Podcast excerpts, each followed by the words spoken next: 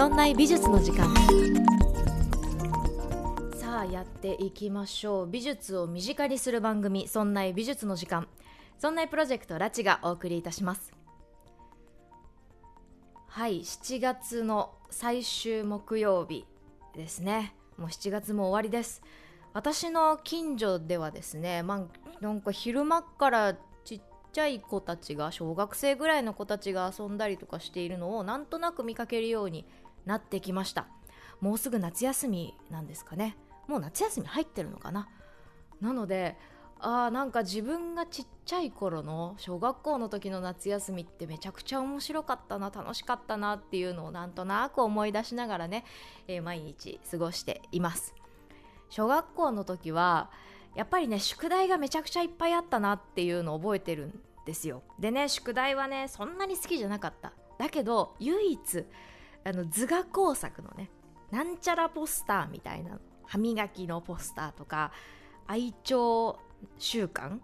鳥の絵を描くとかねそういう宿題が一番好きでですねなんかそういうのが真っ先に終わるっていう小学校時代だったかなと思います。夏休みの思い出って言ったらやっぱりそのどっかで家族に旅行に行ったこととポスターを描いたっていうねことを思い出しますね。今私がこう美術の世界で、えーデザインの世界で仕事をしている、まあ、一個のきっかけになったかもしれません。皆さんの夏休みの思い出何かありますか、ね、そろそろそういう時期になっていきました。さて、えー今週はいつもと少し変えています。というのも、えー今年の2021年の2月から私はこう1ヶ月ワンテーマで、えー配信を進めていきました。ですが、えー今月7月はですね木曜日が5回あるんですね。なので、えー本編の4回プラス、えー今週はスペシャルな回ということにさせていただきます。とある方に、えー対談できませんかと、インタビューさせていただけませんかと、お願いをしましてで OK をいただいてね快、く。であの実現いたしました。本当にありがとうございます。ね本当にいいあの話が聞けたので、え皆さんにぜひ聞いていただきたいなと思っています。その方はですねアートテラーのトニーさんという方なんですけどこの方、え元お笑い芸人の方。2007年から NSC の12期生として吉本芸人としてデビューされましてで芸人さんなんですね。で、まあ、それで2008年翌年に、まあ、アートトークイベントというのを正式に横浜美術館で、えー開催をされましてで、まあ、そこからアートテラーえーアートを面白く伝えるっていうことをされている方ですでね元お笑い芸人の方なので話が面白いんですよ。ね、でだからそのトニーさんのその解説美術解説って、まあ、独特ってというかなんか笑わせようと楽しませようっていう気持ちがすごく伝わってきてで私も大好きな、えー方になります。まあ、ご縁あってえどうですかねってちょっとお願いを、まあ、ダメ元でしてみたら本当に快く受けてくださいました。ありがとうございます。ということで、えーアートテラーのトニーさんとね、えーお話をしてきましたのでぜひ、えー皆さん聞いてください。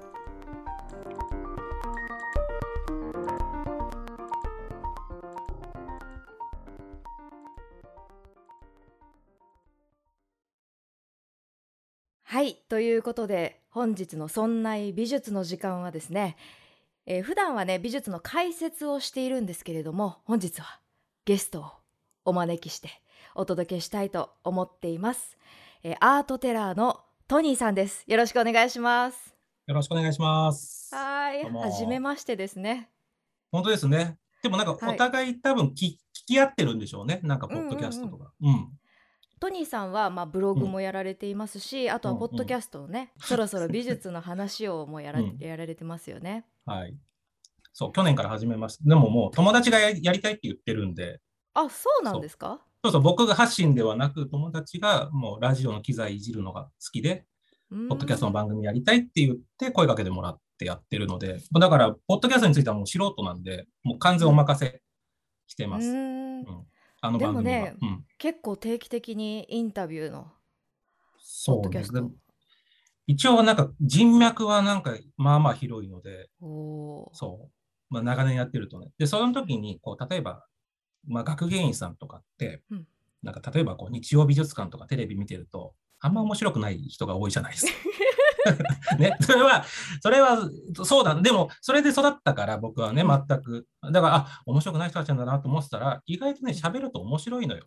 本当は。うんうん。で、裏話とかが面白いし、基本的に学芸員さんって言っちゃいけないことは言わないから、そのね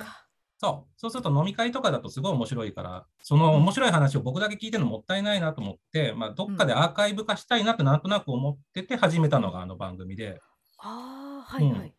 なんかすごい貴重な話を結構聞かせてもらってるんで、それをね、こううん残したくてやってるかな。うんっっていうのが、あの、そろろそろ美術の話をっていう感じですね。う。うんん、面白いですよね。練馬区のあの方、すっあごいなんかもう、うんすごいよね。そうそうそう。ちょっと変わってるよね、あの人ね。うん、あ、面白いそこまでもでぶっちゃけていいんだって思いましたけどね。多分ダメだと思うよ。あれ、やくよく公立の美術館であれ OK したなと思うし、すごいなと思う。まあ、では、小野さんのキャラクターなんだろうね、本当に。で、も、ああいうあの時も多分そういう話したんだけど、その、面白い学芸員さんっていうのがなんか認知されて、その学芸員さんがやった展覧会に行きたいってみんなが思ってくれたらいいなと思う。今、美術館の展覧会って誰が作ってるか分かんないじゃん、外の見るとね。僕はもう、中の人とやり取りしてるから、あ、うん何々さんの新作これだなとか思うけど、うん、そのやっぱパーソナリティの部分が見えてくると、うん展覧会も面白いから、それはね、ちょっともっと広まっていくといいよね。海外だと結構キュレーターさんが出てるから、うんうん、それがね、日本はやっぱちょっと少なすぎるかなとは思うんで。あ、すごい真面目な話しちゃった。よくないね。いや、いいですよ。ありがとうございます。そんな 真面目な話も聞けるポッドキャスト、うんトニーさんのポッドキャストですけれども、本日はね、はいトニーさんの話聞きたいなと思っておはい、招きしております。ありがとうございます。まずですね、まあ、お決まりの質問だと思いますけど、えーこちら聞いておかないとなと思います。アートテラーって何ですか？そうだよね。それはそうですよね。まあ、いろんなところでお話しされてると思いいますけやいやいや、れども。全然。えーっと、そうね、もともと、まずお笑いやってて、まあ相方の影響でね、その、そうはいお笑いコンビをずっと中学校から組んでて、うんで、相方の影響で美術館に行くようになって、美術好きになって、で、で、ね、お笑いずっとやってたんですよ。で、吉本興業の NSC12 期生なんで、うん NSC にも入って、一応プロにも一応なって、で、やってたんだけど、うんあの、お笑いのライブがね、当時ね、その、うん1ヶ月に1分しか出番ないんです。えー、そういう時代。まあ、まあ、でもあるだけありがたいんだろうけど、それで、まあさ、なんかこう、こんなにすることないかってぐらい暇なわけです。で、当然ファンも増えないしね、そんなんだったら出番もたく、うんね、その1回のライブに3、40組出てくるし。うんで、その時にアートが好きだったのもあって、うん当時ね、ミクシーっていうのが全盛期だったんですよ。はいはいはい。でミクシーで日記を書いてたの。で面白い日記とか書いて、こうやっぱそれは芸人としてね、その面白い日記書いてた。で、それをこううんみんなが喜んでくれてたんだけど、たまに美術が好きだから美術の日記も書いてた。はい。美術の面白日記みたいな。うん。それがね、全然コメントとかつかないわけ、それは。そう、そっちの面白日記とかはちゃんと、まあ、オチとかもつけてるし、うん。コメントつくんだけど、美術もね結構頑張って面白おかしく書いてるんだけど、コメントつかなくて、うん。これはおかしいみたいな、こんなわけないと自分の中に思って、で、独学して、うん。で、そしたらそのうちね、美術好きの人が読むようになってくれて、その日記を。で気づいたらちゃんとコメント欄200埋まるぐらいになってきた。おー1年半ぐらいずっとやってたと思う、多分ん不定期にでずっと。で、そうするとコメント欄に、トニーさんの話聞きたいですみたいなこと書いてくれるんだけど、その当時までただただ美術が好きなだけで、しかも大学4年から美術好きになったから、うんね、独学だし、勉強したこともないし、うんで、コネもないし、美術館。そんな、だから美術館で話なんてできるわけないし、解説なんかできるわけないなと思ってたんだけど、うんで、まあ、だからコメント欄にそういうこと書いてあっても、まあ、できたらいいですよね、みたいな、軽い流しだったんだけど、ある時それをこう自分で振り返ってみたら、または1年ぐらい、またその先なんだけど、うんうんいっつも受け流してるなって自分のコメント欄見て。これ良くないで、なんかちょっとあまりに、あの、なんか、うん、誠意がなさすぎると思ったから、うんじゃあ一回美術館にお願いするだけしてみようと。うんで、とはいえ、うんとね、人前で喋れる自信がなかったんですよ。独学だから。へーうん。ああのあの美術の知識も。としてはあはいはい、うん、まあそうそう、お笑い芸人としてはなんかできるだろうけど、美術のプロでもないし、うんただ、マグリットはすごい好きで、シュルレアリズムだったらなんか自分なりの解釈もあるから、マグリットだったらいけるかなと思って、で、たまたまそのタイミングでやったのが横浜美術館のシュルレアリズム展で、うんそこにこう、だからお願いというかね、あのシュルレアリズム展でちょっとこう話したいんですってで電話入れたのかな。うんで、何人ぐらい来ますって言われたから、まあ5人ぐらいじゃないかなと。そうんの、マイミクさん、美術好きのマイミクさん200人ぐらいいたけど、うんこの人たちはこうね、僕がお笑いやライブやりますって言って応援しますって言ってくれてるけど、一人も来ないわけ。そのチケット10枚売らなきゃいけないのに。だからみんなも口だけだなと思ってたから、まあまあ200人中5人くりゃいい方かなと思って。そのうん。お笑いライブに来ないのに、美術館で解説しますって言ったんで、それは5人くればいいよな。もれはね芸人さんですもんね。そう。そしたらね、やりますって言ったら40人。奈良とか、お大分からも来てくれるって言って、すもうなんか嬉しい反面、なんか複雑ではお笑い芸人だから当時。当然アートテラーも名乗ってないしね、うん。なんだそりゃと思って、でもまあ美術館にすぐ連絡入れて、あ、なんか5人ともしたら40人になっちゃいましたって言ったら、うんちょっとそれは話変わってくるから、ちょっと一回来てもらっていいですか？だから最初はもう美術館の隅でこそこそっとやってる話だったんだけど、そうじゃなくて、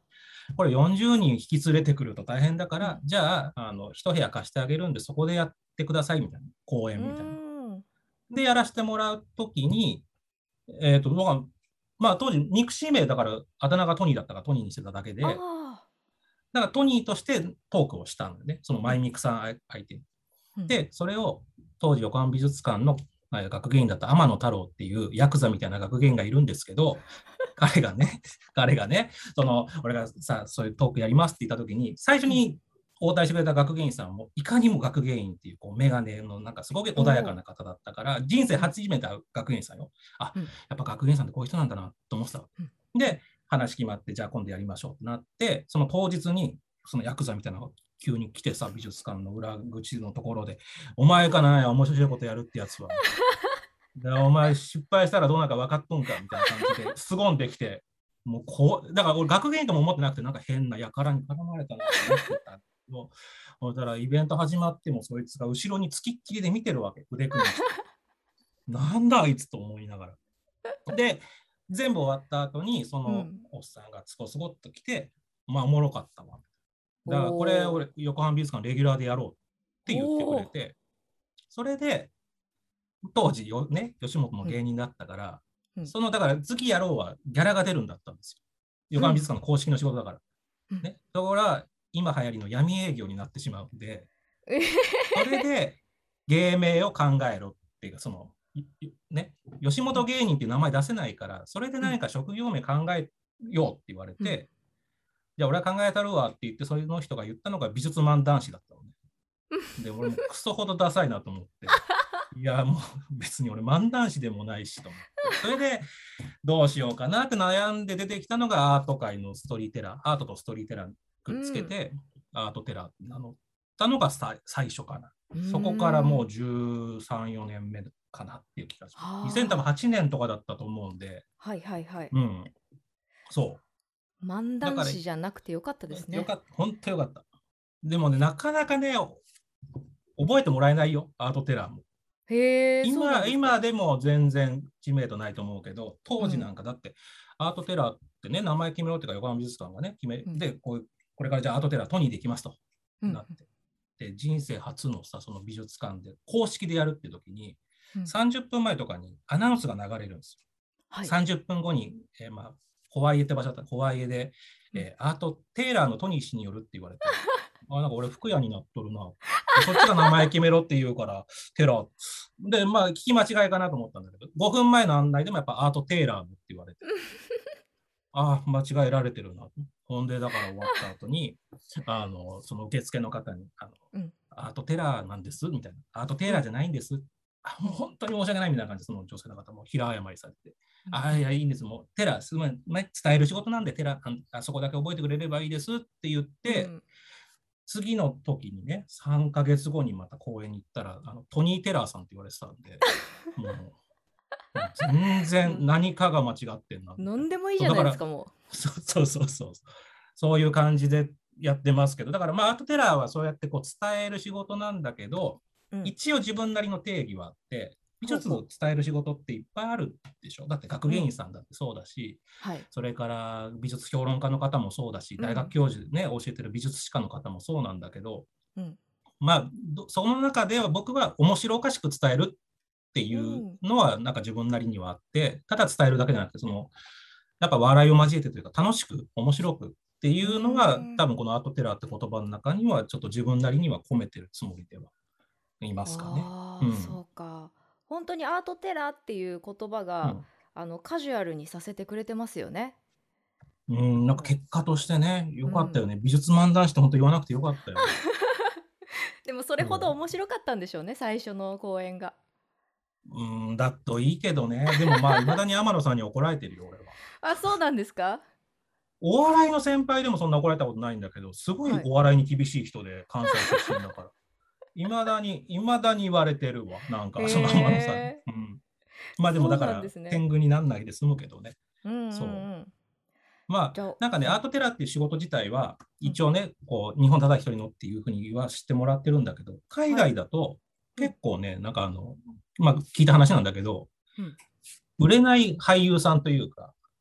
がね、アルバイトでやってたりするんだって、向こうで。日本だとミュージアムガイド、ね、ボランティアさんって大体こうリタイアされた方とか、美術好きの方がやってるじゃない。そうじゃなくてね、結構海外はそういう、まあ、プロやっぱり喋りのプロフェッショナルにやらせてるっていうのは例としてあったり、うん、あとはなんか聞いた話だと、もともと明治時代に洋画が入ってきたときに、うん。やっぱ浅草で洋画をみんな見たことないから、日本画しか見たことないから、その洋画を活弁士さんが説明してた時代があったって言ってへえ。そう、だから一応ルーツはね、もしかしたらあるのかも。アートテラー的な仕事っていうのは、うんうんそう、活弁士さんがやってたらしいですよ、昔は。おうん。まあでもよく長いこと続けてきたなと思うよ、自分でも。ーいや続けるっていうことすごいですよね。ようですけど。え今はアートテラーっていうお仕事で、まあその美術の面白いところっていうこう解説をされていますけどちっちゃい頃から、まあ小学校の時とか中学校の時から、うん。なんかそういう伝えることっていうのがお好きだったんですか？ああ、なるほど。そうね、小学校の時で言うとね、あの、変わってたんだなって、今改めて思うのはですね、うん。まあ、あの、近代史の事件簿っていう漫画がすごい好きだったのね、小学校の時私も大好きでした。もうめちゃくちゃ面白い、あの漫画がすごい好きで、うん。それでうち貧乏なんだけど、はい自分でお金、お小遣い稼いでというか、お母さんの内職手伝いして、うん当然自分のね、近代史の事件簿は買うんだけど、だけじゃなくて、がクラス用にもう一冊買って、学級文庫として寄贈したの。ほうほうほこの面白さを広めたい。う。うんで、中学校の時にお笑い組むんだけど、それもやっぱ相方の安田くんがすごい面白いから、その安田くんを面白くひ、なんだろう、こうもっと広広めたかった。それでうんお笑いコンビ組んでる。だからね、アートテラーってこう美術広めたいっていうのも、なんか根っこはずっと一緒で、何かね、自分が面白いと思ったものを人に広めたいっていうのは、結構幼少期からあるなと思思ってて、うんうん。なんかそこがなんかね、なんか活動の根っこっていうか自分の根っこは本当そこで、うん。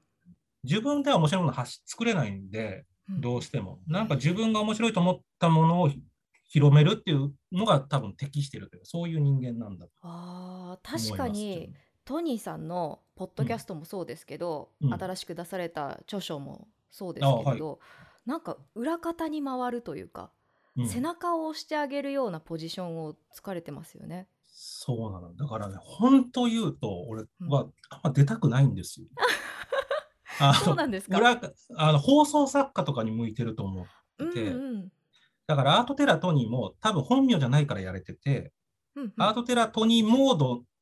を演出してる自分がいるんですはあよ。で、お前こうやってこいみたいな感じでうんうんやってるのがこの多分アートテラトニーで、うん代わりがいりゃ変わりたいぐらいって感じ。あそうなんですか？そう。うん。やる人がいないから、この、なんだろう、きついことをね。うんだから、だからやってるけど、じゃあ結構ストイックなのかって思うと、ストそうね、ストイックと思われがち。多分ブログも毎日書いてて、もう休まないんだけど、うんあの、多分真逆の人間なんです、本本心。だからかなりみんなにストイックだねって言われるんですよ。毎日ブログ書いて、で、今ちょっとコロナだからうん。休め、休みだけど、毎週土日にアートツアー企画してやってて、すごいですねって言われるんだけど、うん。多分ね、逆で、一回でもサボると多分もう絶対サボっちゃうからうん、ずーっとやり続けてるから、サボりたい日が来ても、今日サボるとこの今までのね、蓄積が無駄になっちゃうからしょうがなくやってるって感じで。あそうなんですか、なんかね、でも多分その、俺、やっぱラチさんすごいなと思う。多分すごいラチさん美術好きじゃん。はいそのなんか美術が好きなのがすごい溢れてきて、それが俺はすごいなと思ってて、俺、究極言ったら美術好きじゃないんだと思あそうなんですか、う。うん。好きじゃないからできる仕事だと思ってて、あ俺の場合は逆説的なんだけど、だから美術館行ってもあんま感動しないんですよ。ー。毎日行ってるのもあるしね、もう本当にうん。年間何百も見てるってのもあるんだけど、そうそれだからこそ、どうやったら面白くなるんだろうって常に考えてるからできるんで、はいはい。僕が好きになっちゃうと、なんかいいでしょって説明になっちゃうじゃん。でうん。アートテラーって言葉で説明する仕事だから、うん。もう感受性が本当ゼロなんだよね、自分は。だから全部こう言語化して、こうこうこうで面白いとか、こうしたら面白くなるんじゃないかとかって常に考えてるんで、だからワクワクしてない。ブログもそうだね。だからどうやったら面白くなるんだろうっていうのをこう、うんうなりながら書いてる感じですね。そうなんだ、うん。だからああやって文章がなんか独特になってくるんですね。うん、だと、あとはね、ブログはやっぱりそうだね、ブログに限らず、一応アートテラーなんでっていうところはあって、うんうん。喋りの仕事、語ってしゃ、ね、伝える仕事なんで、うん。それなりにこう、連載やったりとか、コラム書いたりとかするときも、必ず喋り言葉にするっていうのをこだわって本好きだから文体変えようと思えば変えれるんだけど、ーうん。読んだときに、あの、心地よいかどうかっていうのをすごく大事にしてるので、ずっと喋りながら書いてる。本、あの、ブログも本も、なんかこう自分で声に出して、あうん。ーそうなんですね一応自分なりのなんかこだわり。気づかなくないんだけど、そうそう。うんなんか例えば、なんとかです、なんとかです、なんとかですみたいな、同じ文うん末が3回、2回、3回続くともう気持ち悪いんだよ。そんな喋り方ないから。だから、なんとかですの次はなんとかでしたとか、うん体言止めするとか、なんかそうやってこう、文末をすごいいいじくってるのはブログではやってるかな。結構頭で考えるんですね頭でっかちだよね。感覚いやいやいやで何もできないです。いやだってうん私にないですもんそれってだって私あすごいってなっちゃうからいや、だからそれは俺は突き抜けてるからすごいんだと思う。だから俺がねうん、多分そうなっちゃうと、うん嘘っぽくなっちゃうんだよ。で、多分ラチさんは嘘っぽくないから伝わってるんだと思う。で、そこはすごいいいことだと思うし、なんかね、そもそも多分美術以外も多分そんな好きなものもなくって、ふもうなんかね、なぎのような人生なんですよ。テンシテンションも上がらんし、そんなに。ずーっと、だから逆に落ち込むこともないけどね。ずーっとこう、感情がもうなんか、振れ幅が少なすぎるんで。あそうなんだ、そうそうそう。へえそうだいやびね。っくりしましただそのそうだね。何が楽しいんだろうね。なんか今話聞いて、なんか自分で悲しくなってきた。何が楽しいんだろう、いやいやお話聞いてる時すごく楽しそうですしお上手じゃないですか、その話を聞いている中で、あなんかこういう人たちって共通してこういうこと言ってるなとかうん。あなんかちょっとジャンルは違うけどアートの業界の人たちってこういうとこ問題視してるのか、こういうとこ印象的だなとかっていうとこああ、なるほど。見出せもうんとね、うーん、やっぱり学芸員さんってジャンル全員違うね。日本美術の人もいたり、西洋美術もいたり、現代アートもいるけど、やっぱ本質はみんな似てるなと思う。やっぱ研究する人っていうのは似てるなと思う。美術に限らずね、それは鳥の研究者とか、多分魚の研究者の方もそうだけど、うんなんだろう、いい意味、悪い意味でどうし視野が狭いというか、いで逆に一個のことだけ集中できちゃうじゃん。うんでもう俺は気ちっちゃうから、もういろんなことしたい人なんだよね。だからそこはやっぱ学園さんたちが喋ってると、あこう本当に一個のとこ掘り下げられるのはすごいなと思うし、そういう人たちが、でもね、美術は好きじゃないってさっき言っちゃったけど、うん。美術館の人とか、美術の界隈の人はすごい好きなの。アーティストもそうだし。はあで、喋りが苦手な人多いから、うんうん。このなんかこう、愛らしい人たちを、それね、亡くなった芸術家も含めて、この人たちをこう広めたい、この人たちには好きな、だからこの人たちのために自分は喋りはできるから、喋りで何とかしてあげたいって思うのが、多分今の自分の立ち位置なんだと思うんだよね。美術作品そのものというよりは、その学芸員さんが力を込めて作った展覧会を紹介してあげたいなとか、芸術家がなんかすごい頑張って作ったものを、美術品って喋んないからね、喋んないものをなんか伝えてあげたいなっていうのはあるかも。だからやっぱりそれは、うん、あるかな。あとね、ちょっと全然違う話なのかもしれないけど、最近仕入れた情報で、アーティストになる人は、うん、幼い頃に頭一回打ったことある説っていうのが これ俺も最初何のことやらと思ったらある人から聞いたんだけどなんかね美大に出た時に、うん、子供の時に頭打ったことあるんだよねって話をしたらそこにいた全員が経験してたんだって。へだからなんかね美術目覚める人って多分一回頭打ってると思いますよってそのあるね芸術家から言われて、まさかと思いながらもそう本当数週間前に聞いた話なんだけど会う人会う人に聞いたらやっぱみんなね一回頭打ってるんだよ。いや私も結構打ってますけどね。いやだからそういったらこうこっちの世界来るんじゃない？もしかして。なんからしいよ。これちゃんと検証してみたいなと今思ってるけど。いやー、うん、これ面白いですね。うん。なんかあるんじゃない？そういう目覚める瞬間みたいな。なんかネジ一本外れるんですかね？だって言い方すごい悪いけど、普通に生きて生きてきたらね、美術に興味持たないんだと思うんだよね。でそう、でも、だからほら、ね、俺とからしさんみたいな、そのジャンルが必要なわけじゃん。だって、うん、アートを広めるって、うん、ことって、俺は不健康な、不健全な状態だと思ってるのね。本当は。ほうほうアートテラーがなくなっちゃえばいいと思ってるの、最終的には。うんうんだって映画とか小説とかいろんなエンターテインメントあるのに、映画の楽しみ方を教えてくださいとか、うん、本の読み方を教えてくださいなんて誰も言ってなくて、な何の映画が面白いのとかは聞くけど、うんうんうん、だから美術の楽しみ方を教えますって、もうなんか変な話だと思うんだよね。昔の人だって別に美術楽しんでたじゃん、普通に。だから、そうですね。ね、本当はこういう職業がないことの方が、うん、業界的には絶対いいわけなんだけど、そうなんないってことは逆説的に美術にみんな興味持ってないわけだから、うん、その方法はなどうしたらいいのかなってのは常に考えてるけど、うんうん、だからみんな美術に興味持ってあった頭打ったら美術興味持つんじゃないだから。叩いて回るわけにいかないけど。うん、殴りに回るみたいになっちゃいますよ。いやいや、危ないよね。そ それ捕まっちゃうしさ、多分自称アートテラーとか書かれちゃうし。捕まったらね。うん、なんかあとはもう一個ね、そうだね、ちょっと変な話になった。うん、えっとね、笑いの取り方っていっぱい人それぞれあると思うんですよ。笑わせ方ってね。はい、専門、そう、ね。で、いろいろとあると思うけど、自分をこう冷静に、どういうタイプなんだろうと思った時に、うん、役で言うと、えっ、ー、とね、守備で見せるタイプなんですよ、自分は。ほうほうつまりこう、ピッチングがすごいストレート投げれるとか、うん、バッターで返せるとかじゃなくて、なんか、とんでもない方向に行ったものを、すごいキャッチをする能力はあるのね。だからそれはどういうことかというと、そうたまに出るのね。だからそれはトークとかでやってて、その学芸員さんとかアーティストのとっちらかったやつを、そのどう処理するか、そこで湧くのは多いので、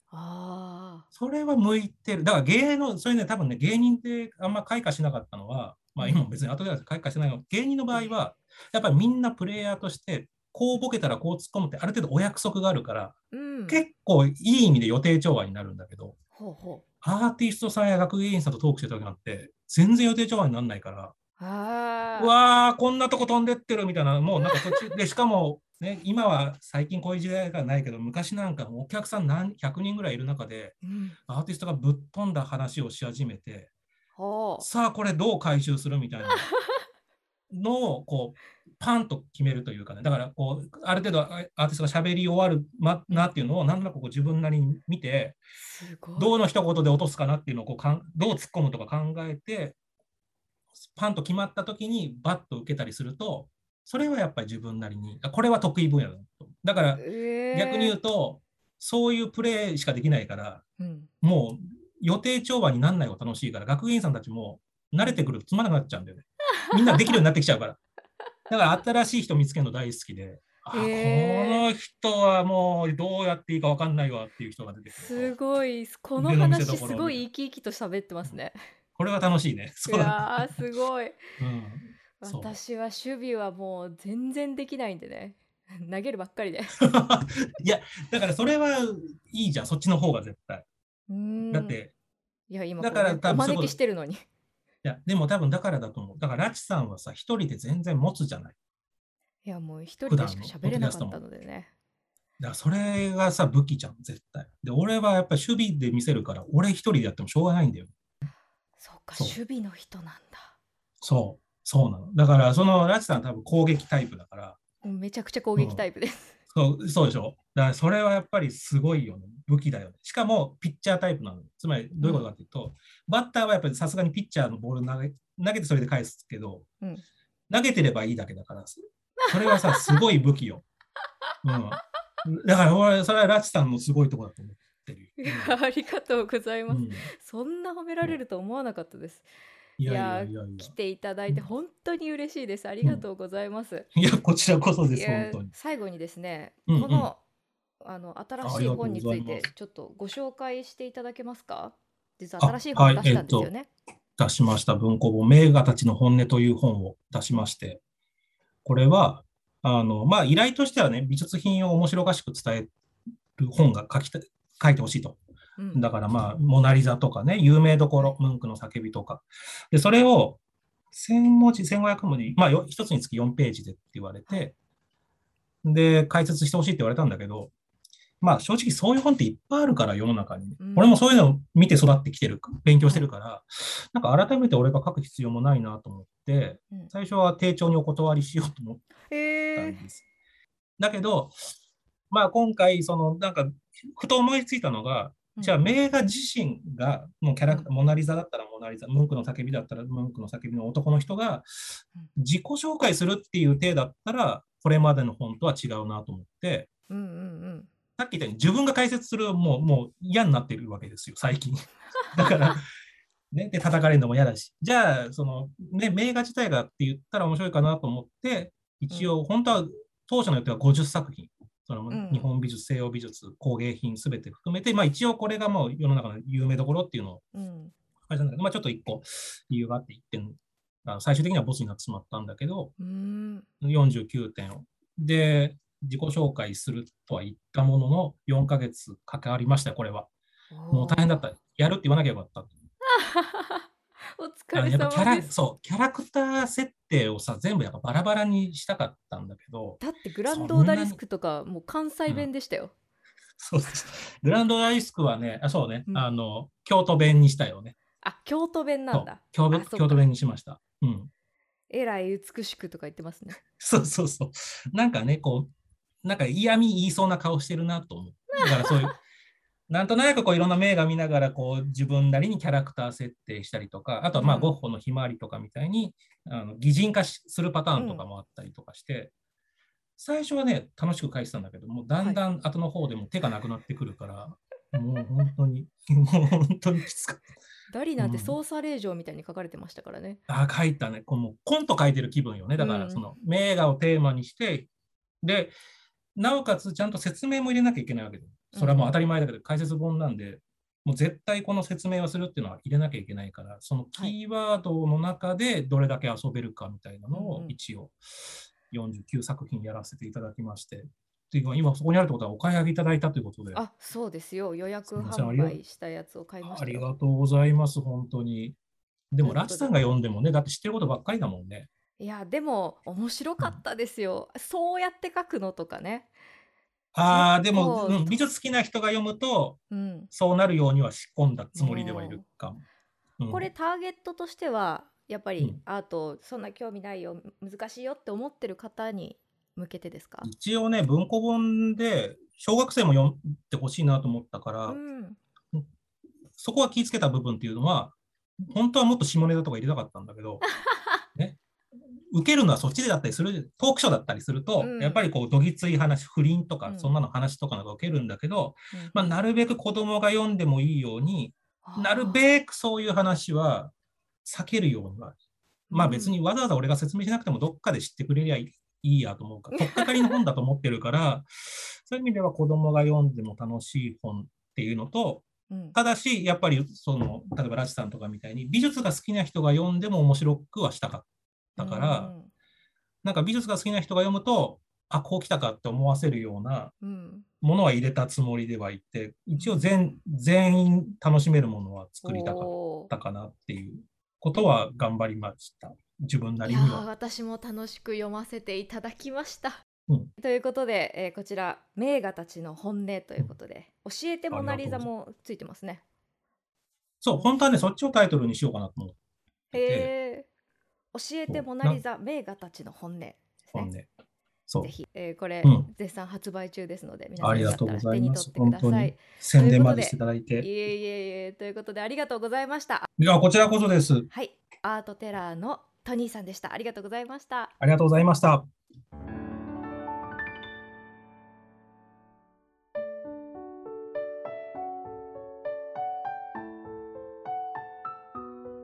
はい、いかがだったでしょうか？えっと、この後、オーディオブックドット JP では、えおまけ音声として、このインタビューのね、あの続きといいますか、もうちょっと深いところをお話しされていたのを、えーつけていますので、ぜひ番組概要欄からチェックしてみてください。でですね、トニーさんと話をしててすごく思ったのが、この人めちゃくちゃ頭いいんだなって思いました。いや、あの、本人はね、芸人さん元芸人さんなのであのカジュアルにねその名前もカジュアルにしているしあの著書の方もすごくカジュアルにしているんですけどなんかね目線の置き方が違う。自分のプレイヤーと自分がプレイヤーであるっていう立場とあのそれを俯瞰して見ているっていう目線を2つ持っていてでそこでいろいろねあの自分の立ち位置とかっていうのを駆使しながらこう頭で考えてやられているんだなっていうところがすごくなんか私にはないすごいところだなと魅力だなと思って聞いていました。ね、私はねすごいって言ってこうわーって喋ってるだけなんですけど、ね、そういうことしか言えないんですけど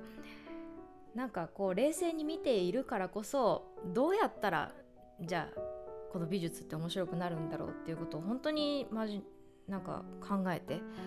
やられているなっていうのを改めて感じてね思いました。でおまけ音声ではそのよりね深いところをあの収録していますのでぜひチェックしてみてください。であの目線の違いとかこういう風に捉えているんだっていう話を私他の人で聞いたことあるなって思ってたんですよ。でそのビジネスのでお世話になった人お仕事でお世話になった人の中であのものすごい億稼いでる方がいたんですね。でその方が言ってたこととトニーさんが言ってたこと全く同じだったんですよ。その自分がプレイヤーであるっていうことに対してのこととあのこういう目線で見ているんだこうこういうところであのアートっていうのを考えている自分のビジネスのことジャンルについて考えているんだっていうのをああの人と言ってること一緒だと思っていやすっごい方だった。ね、本人はね元芸人さんなのでなんか本当にカジュアルに言うしいやそんなことないですよ自分は全然そんなことないですってずっと言おっしゃってる方だったんですけどいやこれは私にはもうたどり着けないって思いながら聞いていましたね。私はですねこの番組で何度かそのゲストといいますかまあお話をね聞いているっていうことをしたんですけどまあそんなに私はねインタビューがうまいわけでもなくってそういう会をするとね必ず一通はあの拉致さんのことはなんか拉致さんはあんまり良くなかった。その人は良かったっていうね。あのメールをいただきまして。いやね。あまあうまくいかなかったんですけど。でもねその人がの良さっていうのが伝えられたらそれで良かったかなと思ってまあやらせてもらっています。トニーさんもね、まあ、私のこのインタビューの仕方がめちゃくちゃ下手くそだったんですけどそれでもねずっとあの面白おかしく喋ってくださってもうなんか一視聴者として聞き最後の方聞いてましたね。いや楽しかった。ありがとうございます。もしよかったらね、えー、トニーさんの、えー、感想メール、えー、いただけたら嬉しいですし、えー、ツイッターも、えー、ハッシュタグそんな美術の時間でつぶやいていただけたら嬉しいなと思っています。そして、えー、トニーさんの著書もね何冊か出されていますし、えー、よかったら、えー、手に取って見てみてください。ぜひ感想お待ちしております、えー、ということで、えー、こちらに番組に来たメールを1通ご紹介してで終わろうかなと思います。シュシュさんからいただきました。ありがとうございます。ラチさんこんにちは。こんにちは、えー、毎週配信楽しく拝聴しています。ありがとうございます。いつも楽しい配信をしてくれているのだから聞くたびにメッセージを送ろうと思うのですが筆武将なためにすいません。ありがとうございます。